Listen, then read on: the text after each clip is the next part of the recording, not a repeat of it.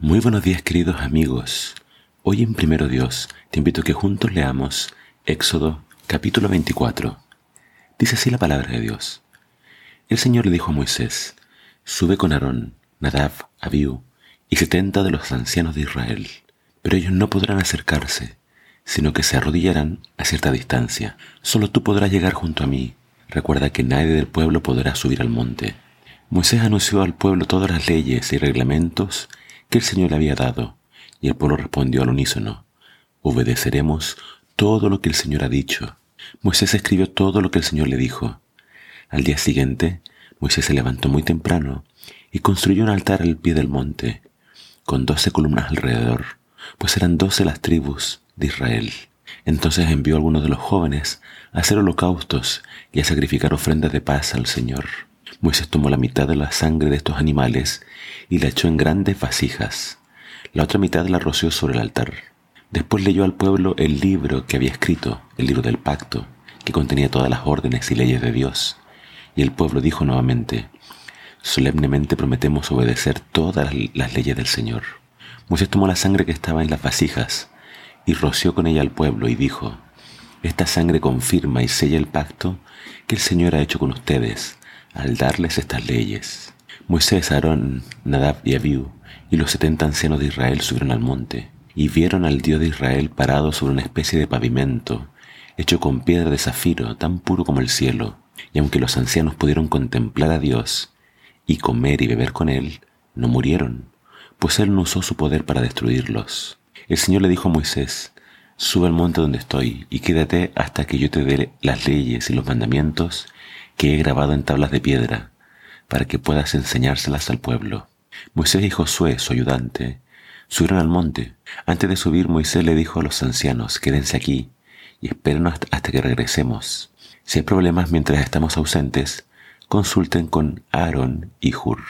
Cuando Moisés subió, una nube cubrió el monte. La gloria del Señor reposó sobre el monte Sinaí. La nube cubrió el monte por seis días, y al séptimo día Dios llamó a Moisés desde la nube. Los que estaban al pie del monte tuvieron una visión sobrecogedora.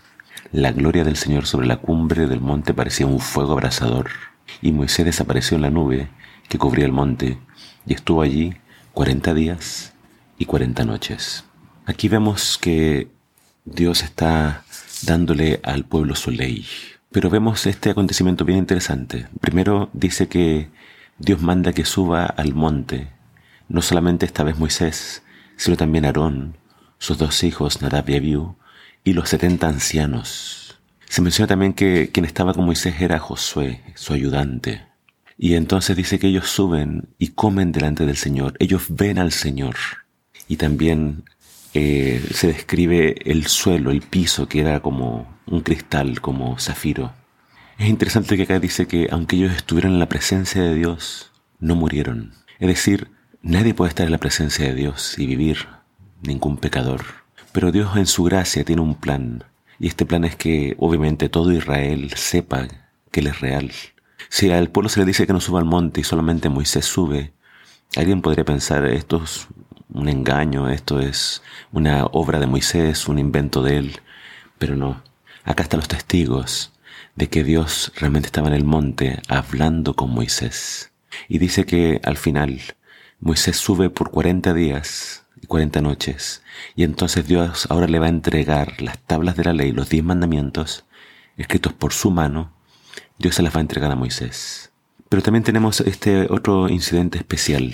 No solamente vemos el encuentro de e, estos personajes con, con Dios, sino que vemos que una vez que Moisés le dice al pueblo todo lo que Dios ordena, todos estos mandamientos, el pueblo promete oralmente guardar todas estas leyes. Entonces es que Moisés pide que se hagan sacrificios, él toma la sangre de estos animales, con ella eh, parte de la sangre queda en el altar y parte de la sangre la usa para rociar al pueblo. Con eso se ratifica el pacto entre Dios y su pueblo. El pueblo vemos que promete que va a guardar todo, pero vamos a descubrir en el relato más adelante que el pueblo fracasó. Muy pronto se olvidaron de todas sus promesas y empezaron a adorar los ídolos. Pero mucho tiempo después vino Jesús y él nuevamente hizo un pacto con su pueblo, pero este pacto fue hecho en su propia sangre. Él dijo, esta sangre es derramada por vosotros para el perdón de sus pecados. El pacto se hace con sangre y Cristo vino a derramar su sangre para poder salvarte. Que tú puedas creer en Jesús, tu Salvador, tu Redentor. Que el Señor te bendiga.